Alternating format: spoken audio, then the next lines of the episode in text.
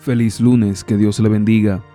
Para hoy tenemos la reflexión titulada Justificados por su sangre, del libro La fe por la cual vivo, escrito por Ellen G. White. Romanos 5.9 dice, Luego, mucho más ahora, justificados en su sangre, por él seremos salvos de la ira. No es la voluntad de Dios que seáis desconfiados y torturéis vuestras almas con el temor de que Dios no os aceptará porque sois pecadores e indignos. Podéis decir, Sé que soy pecador y esta es justamente la razón por la cual necesito un Salvador.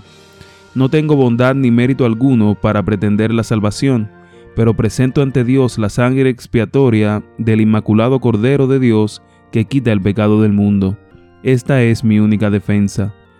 Dios se acerca al hombre por medio de Jesucristo, el mediador, único medio por el cual perdona los pecados.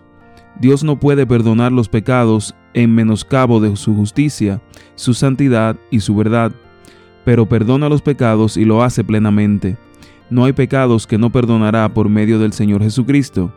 Esta es la única esperanza del pecador, y si descansa en ella con fe sincera, puede estar seguro del perdón pleno y gratuito.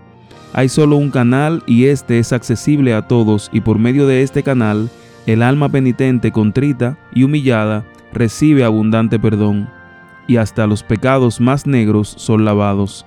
Las lecciones fueron enseñadas al pueblo escogido de Dios hace miles de años, se repitieron en diversos símbolos y figuras para que quedara afirmada en cada corazón la verdad de que sin derramamiento de sangre no hay remisión de pecados. La justicia exige la pena del hombre, pero Cristo pagó la pena de un Dios.